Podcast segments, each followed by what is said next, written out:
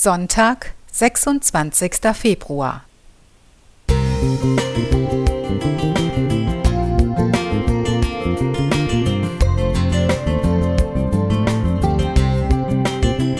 Ein kleiner Lichtblick für den Tag.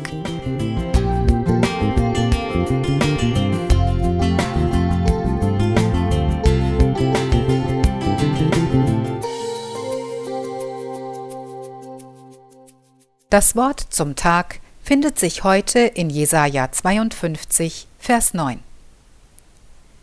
Seid fröhlich und jubelt miteinander, ihr Trümmer Jerusalems, denn der Herr hat sein Volk getröstet und Jerusalem erlöst.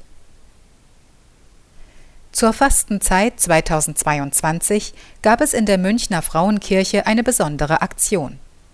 In einer Seitennische des Doms war ein Scherbenhaufen aufgebaut, aus vielen kleinen Scherben in unterschiedlichen Farben und Formen.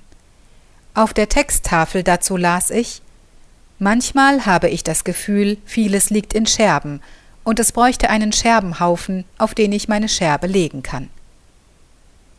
Angesichts des schrecklichen Kriegs in der Ukraine, in dem Städte zerbombt werden und Menschen ihre Bleibe verlieren, während ich diesen Text schreibe, wird mir bewusst, dass nicht nur Häuser und Städte in Trümmern liegen, sondern auch Menschenleben sich auf vielfältige Weise in Scherbenhaufen verwandeln können. Dazu braucht es noch nicht einmal einen Krieg, die schlimmste Form der physischen Zerstörung. Normalerweise steht jeder von uns irgendwann im Leben einmal vor Trümmern.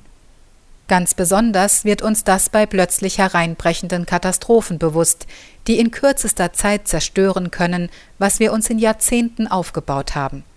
In unserer unvollkommenen Welt zerbrechen Realitäten, Träume, Hoffnungen, Beziehungen. Neben dem Scherbenhaufen steht ein Korb mit weißen Kerzen. Ich zünde eine Kerze der Hoffnung an und stecke sie zu den anderen brennenden Lichtern in das Sandbecken.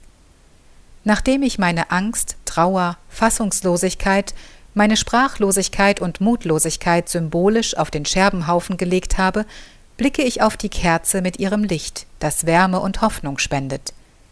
Ein Ritual, das gut tut, ein Symbol dafür, dass wir alle unsere Scherben vor Gott hinwerfen dürfen und sein Licht unser Leben wieder warm und hell werden lässt.